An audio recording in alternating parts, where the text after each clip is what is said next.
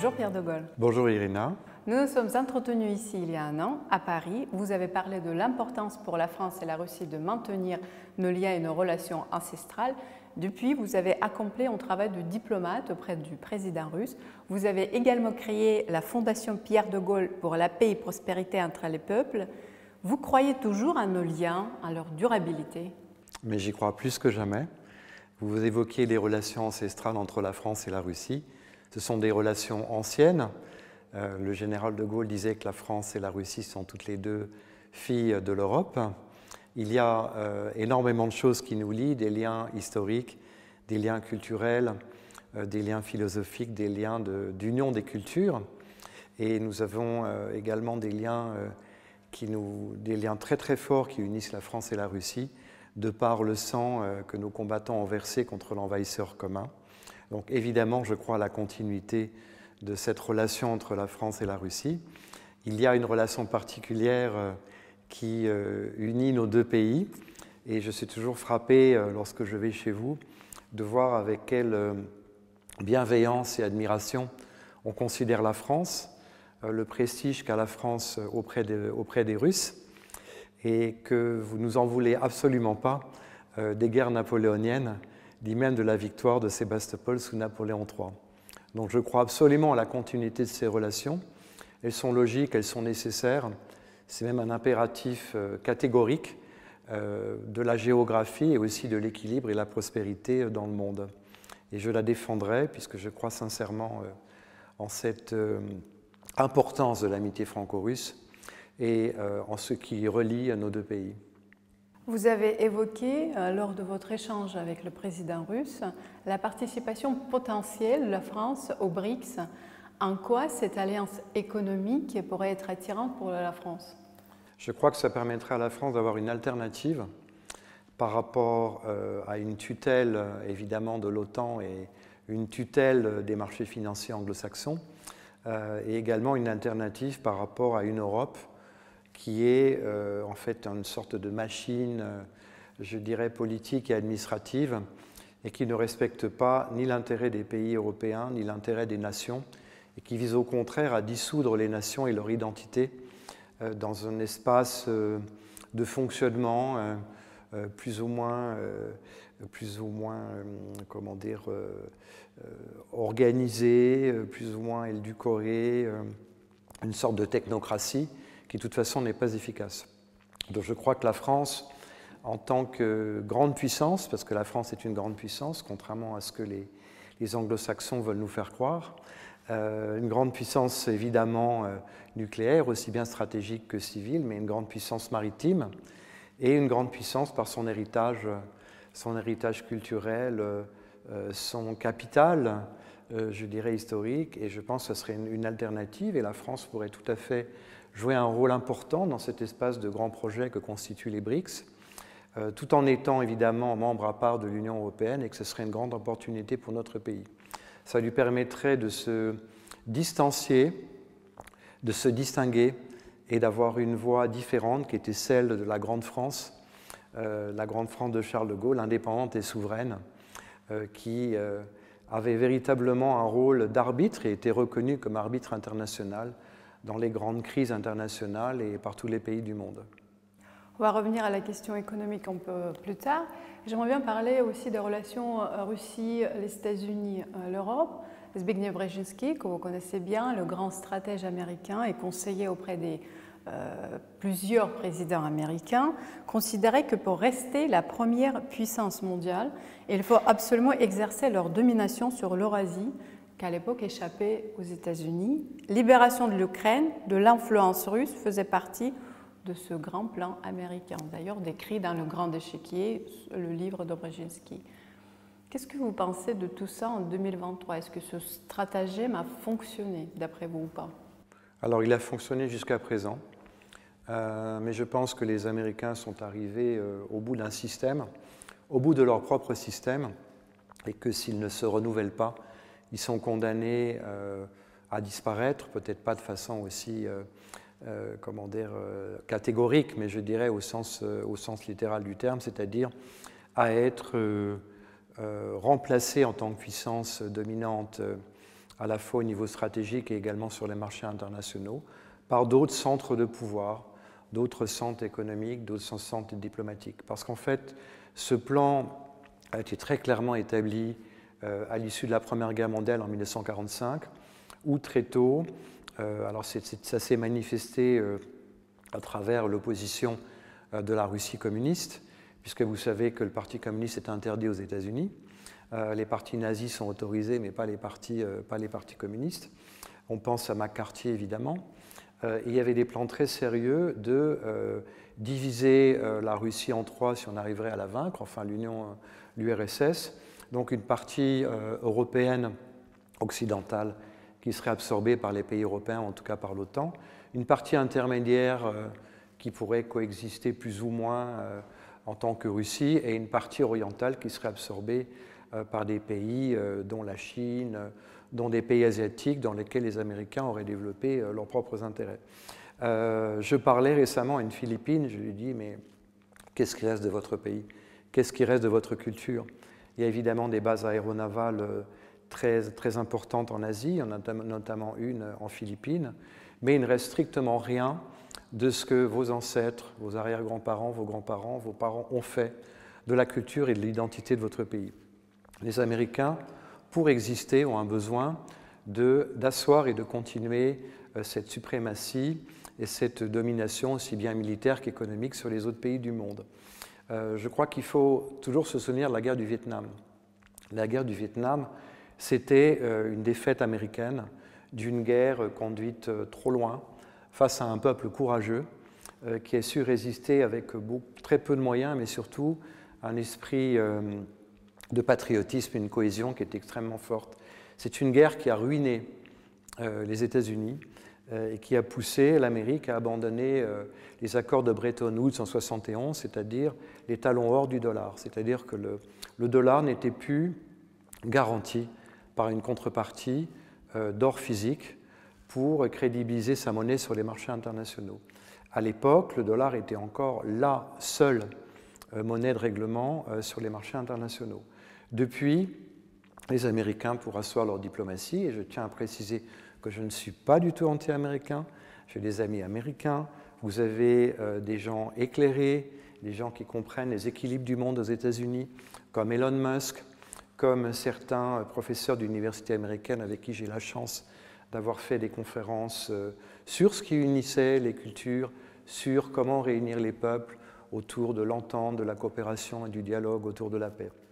Il y a des bonnes âmes, mais il y a aussi un esprit impérialiste, hein, c'est un mot soviétique, mais je crois qu'il a encore sa place, puisque les Américains ont 800 bases militaires dans le monde et qu'il est essentiel pour eux d'essayer de recouvrer ce rôle de puissance dominante, euh, à la fois militaire, politique, euh, mais aussi économique, puisque euh, les Américains ont 34 000 milliards de dollars de dettes et que le problème majeur pour eux maintenant, et depuis quelques années, c'est le refinancement de cette dette, et qu'il y a de moins en moins de pays qui sont prêts à racheter de la dette américaine, pour deux raisons.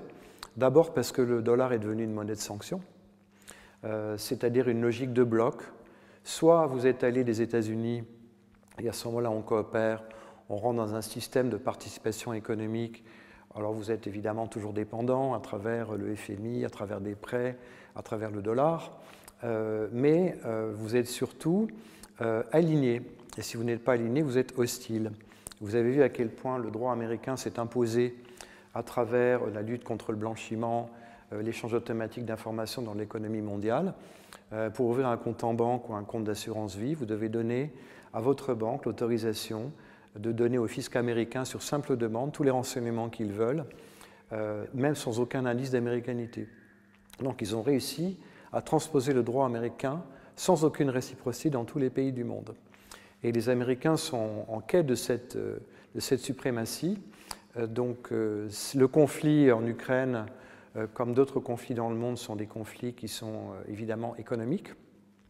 Les effets maintenant sont à peu près évidents aux yeux de tout le monde. Hein. je crois que le, peuple français n'est pas dupe, le peuple européen n'est pas dupe. les sanctions profitent aux Américains. les sanctions appauvrissent les États d'Europe dans leur, dans leur ensemble en créant des récessions, en créant des difficultés d'approvisionnement, puisqu'évidemment, ça coupe la chaîne d'approvisionnement des matières premières pour les entreprises. et tout le monde en subit les conséquences, avec l'inflation, la, hausse, la hausse de l'essence, le prix de l'agroalimentaire, la hausse des taux d'intérêt.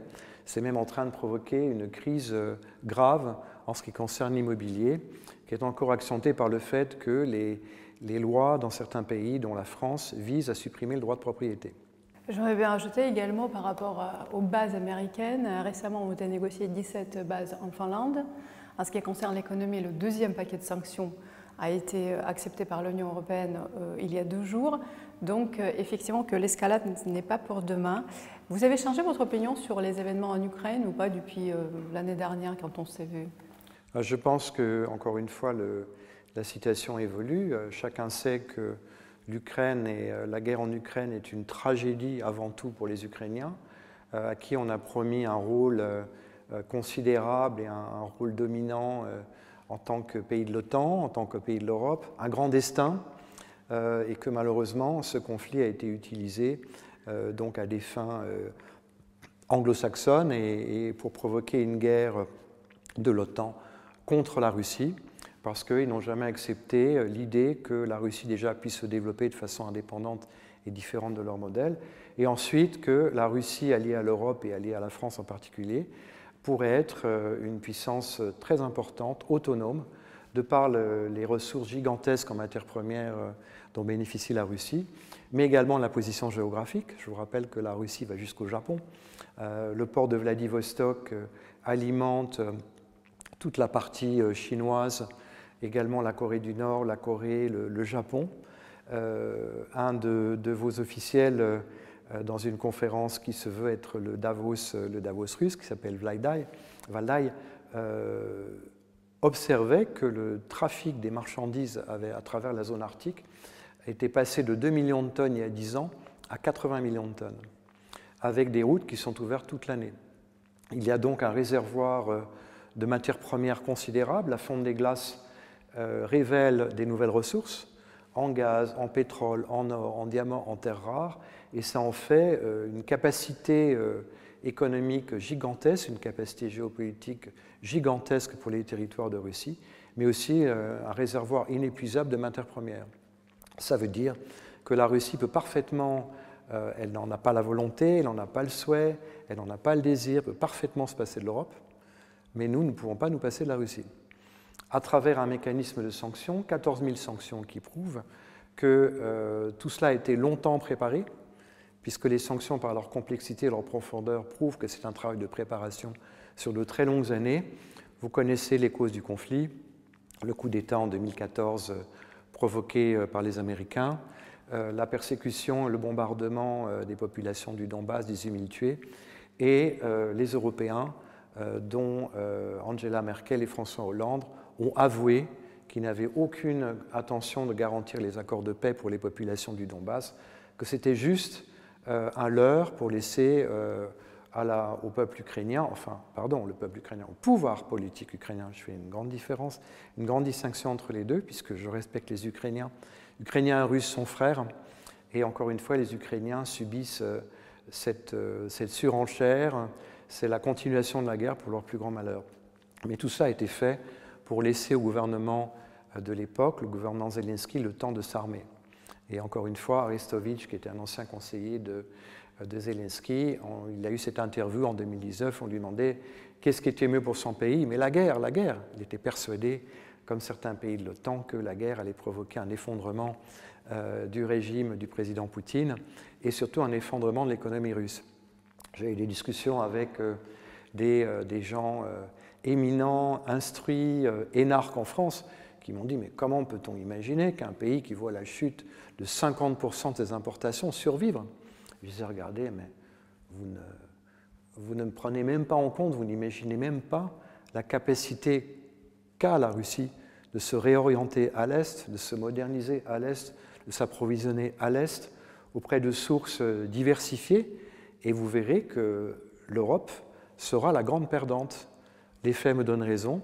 La Russie va avoir une croissance supérieure à 6% cette année, avec 14 000 sanctions, un déficit de la balance commerciale seulement de 1%, Et la Russie devient le leader, ou un des deux leaders, je pense aussi à la Chine, du monde multipolaire à travers les BRICS. C'est un formidable espace de grands projets, un formidable espace économique, aussi diplomatique et de réalisation, et je pense que la France, comme d'autres pays européens, ont tout intérêt à s'associer à cet gigantesque espace d'opportunité. Vous parlez de l'intérêt euh, de la France, euh, et c'est rare, parfois on attend les intérêts des autres. Euh, on a l'impression que les Français sont plus, beaucoup plus pour les intérêts des autres que pour les siens. De toute façon, nos auditeurs, chaque fois, dans les commentaires, ils le disent. Cette année également a mis en valeur l'obsolescence, en quelque sorte, et l'impuissance de l'ONU. En quoi sert réellement cette institution qui finalement a été créée pour euh, équilibrer la paix et la maintenance de la paix dans le monde? Je pense que par rapport à la question que vous m'avez posée tout à l'heure, le monde entier se rend compte que euh, l'OTAN a perdu, que euh, les États-Unis ont perdu cette guerre donc en Ukraine parce qu'ils n'ont plus les moyens de la continuer. Ils n'ont plus les moyens de la financer. 180 milliards ont été donnés à l'Ukraine avec des résultats euh, tout à fait contestable en termes d'avancée militaire, sinon une crise économique considérable, pour un pays qui a déjà vendu la moitié de ses terres agricoles à des fonds anglo-saxons, pour un pays euh, dont euh, la corruption est absolument avérée. on parle de l'entrée de, de l'Ukraine dans l'Union européenne, on en est extrêmement loin. Déjà parce qu'on ne peut pas faire rentrer un pays européen qui serait en guerre. Ça serait une guerre directe avec un pays de l'Europe, ça n'a absolument aucun sens. Ensuite, parce que c'est un pays qui doit se réformer de fond en comble. Et on a encore une fois menti au peuple ukrainien, comme on a menti au, peuple européen en leur faisant croire que ce serait une chose facile. Euh, les Russes ont un réservoir de temps, de personnes, de matériel considérable. La capacité de production euh, industrielle, militaire est huit fois supérieure à celle des pays de l'OTAN.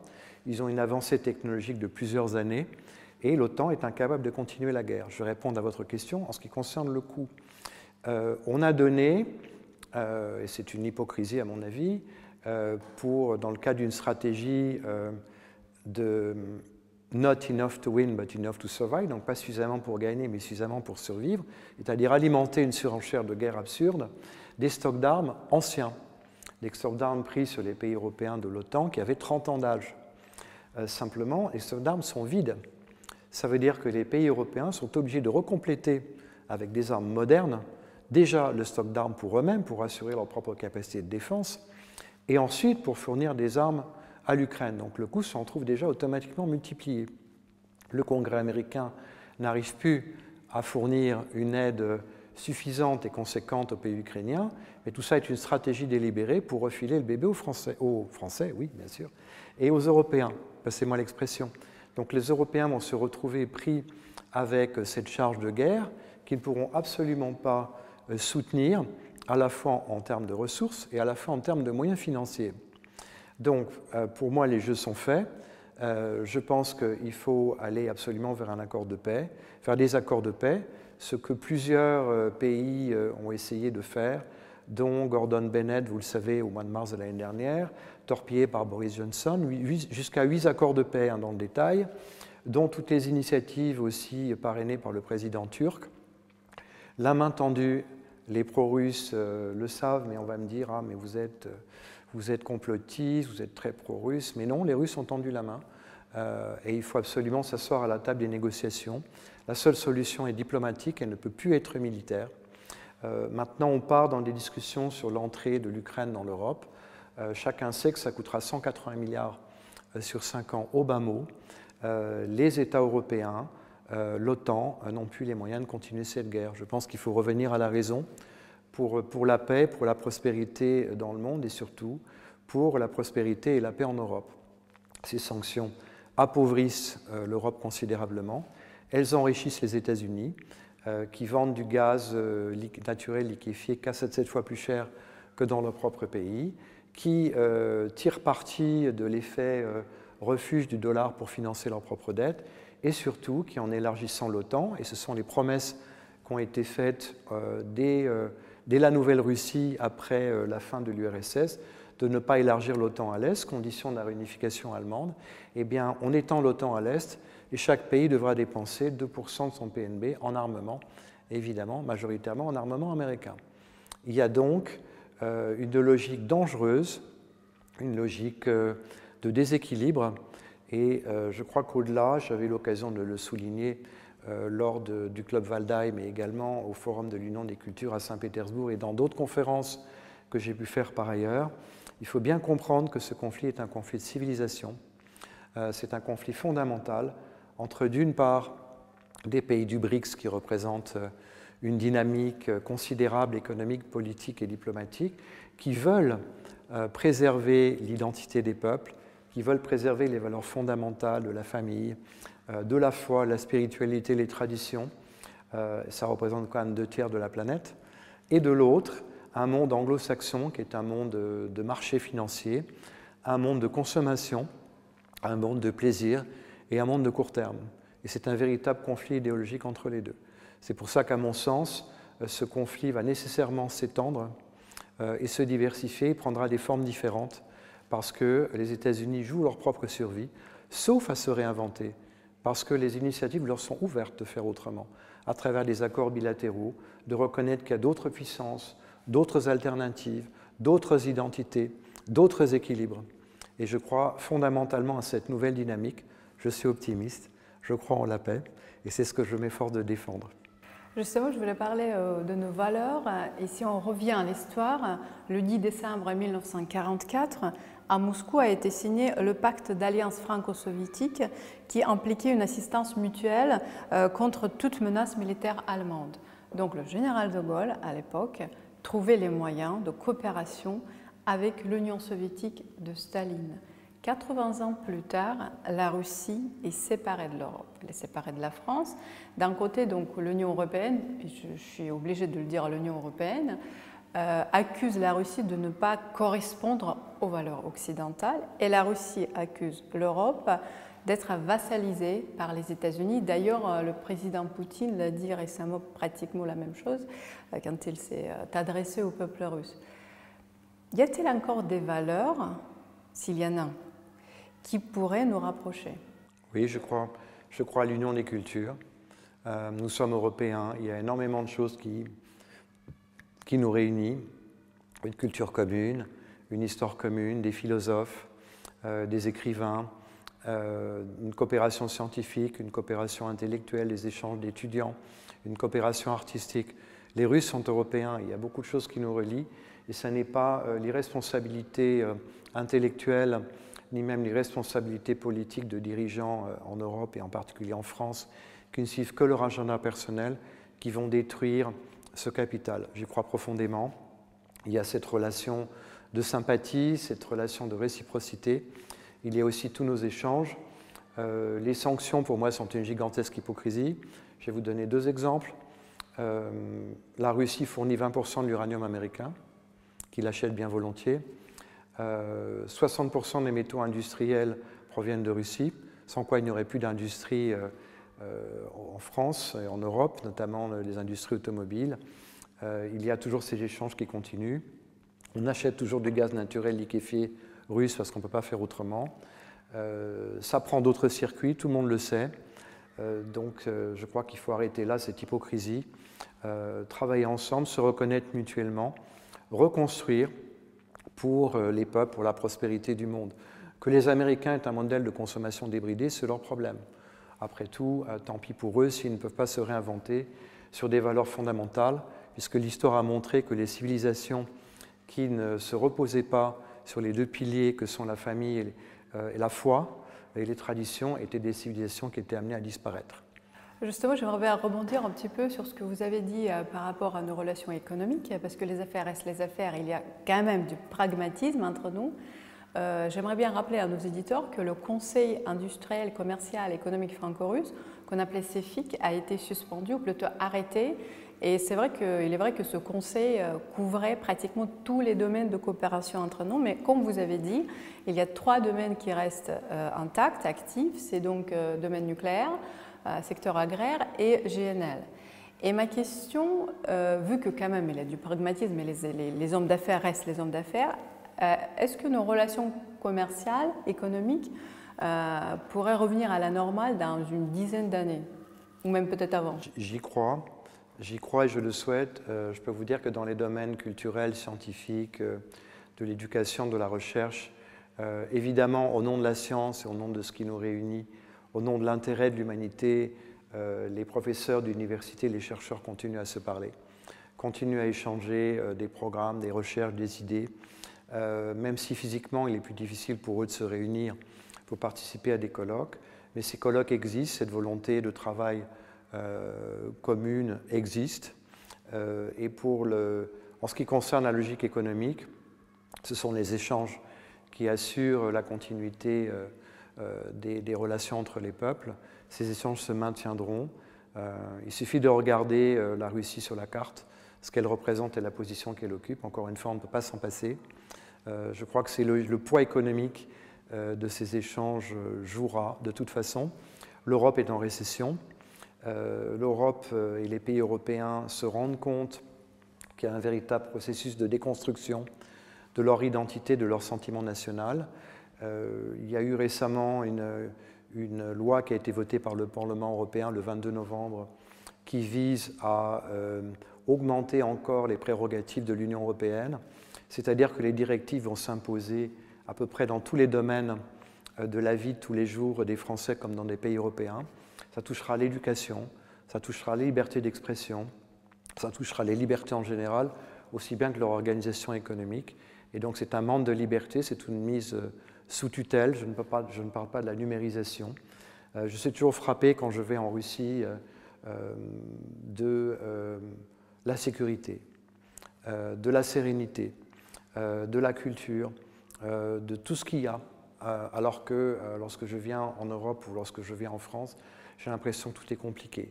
J'ai l'impression que tout est difficile, j'ai l'impression que tout est lourd.